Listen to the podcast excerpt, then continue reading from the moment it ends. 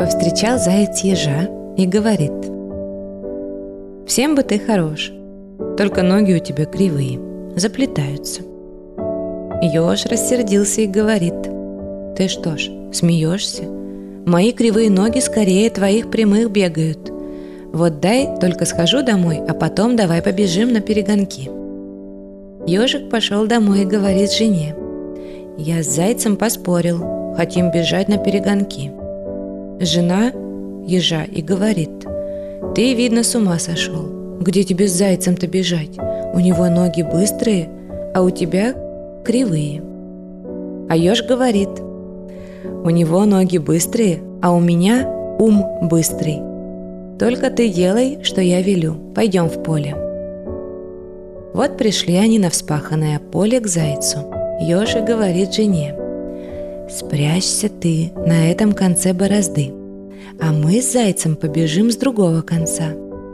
Как он разбежится, я вернусь назад, а как прибежит к твоему концу, ты выходи и скажи, а я уже давно жду.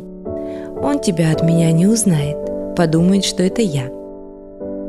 Жена ежа спряталась в борозде – а ежик с зайцем побежали с другого конца. Как заяц разбежался, ежик вернулся назад и спрятался в борозду. Зайка прискакал на другой конец борозды, глядь, а жена ежа уже там сидит.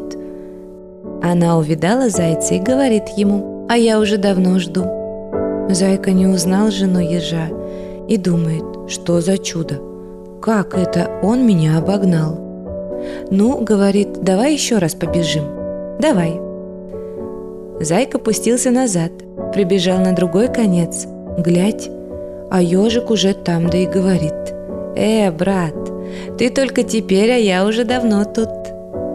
«Что это за чудо?» – думает Зайка.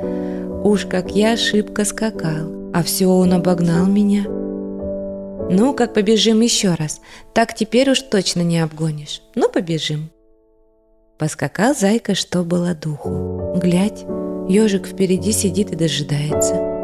И так зайка до тех пор скакал из конца в конец, что из сил выбился.